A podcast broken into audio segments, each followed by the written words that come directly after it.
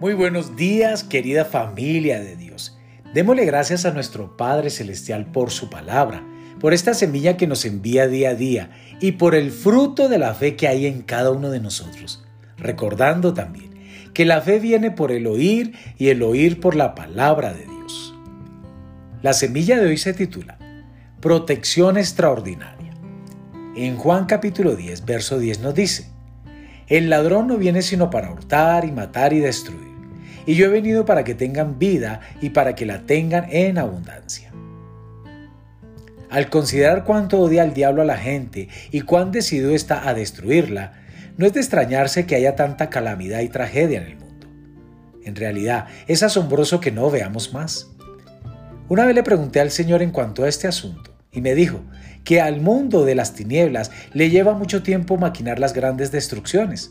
Por ejemplo, Veamos el caso de la industria aeronáutica. Este sector tiene muchos reglamentos y está constantemente en guardia porque le importa mucho la seguridad. Al diablo se le hace mucho más difícil usar desastres en un sector tan regulado como la aeronáutica. Satanás no puede entrar rugiendo y arrasar con todo en cualquier momento que se le antoje. Si pudiera, pasaría toda la noche derribando aviones. ¿Por qué no puede hacerlo? Porque está atado. La Biblia dice que el diablo está ligado a cosas que son comunes al hombre.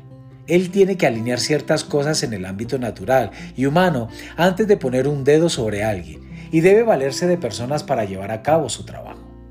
Pero bendito sea el Señor. No estamos atados a las cosas comunes del hombre. Somos libres de usar lo que es común para Dios.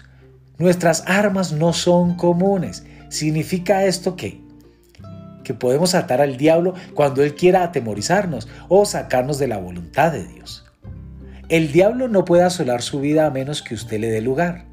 Él no puede entrar y empezar a destruir y a robar a menos que él pueda hacerle caer en pecado, duda o desobediencia.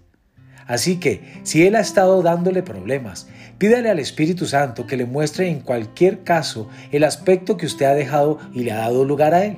Luego, arrepiéntase y deshágase de ello. Una vez que haya dado los pasos antes mencionados, saque las armas que Dios le ha dado y dispare con ambos cañones. Tome la palabra, la oración y la fe y utilízalas para atar al diablo. Aproveche el poder extraordinario de Dios para mantener atado al enemigo y éste no pueda venir contra usted. Amados, recuerden que mayor es el que está en nosotros que el que está en el mundo. Dios les bendiga en esta mañana.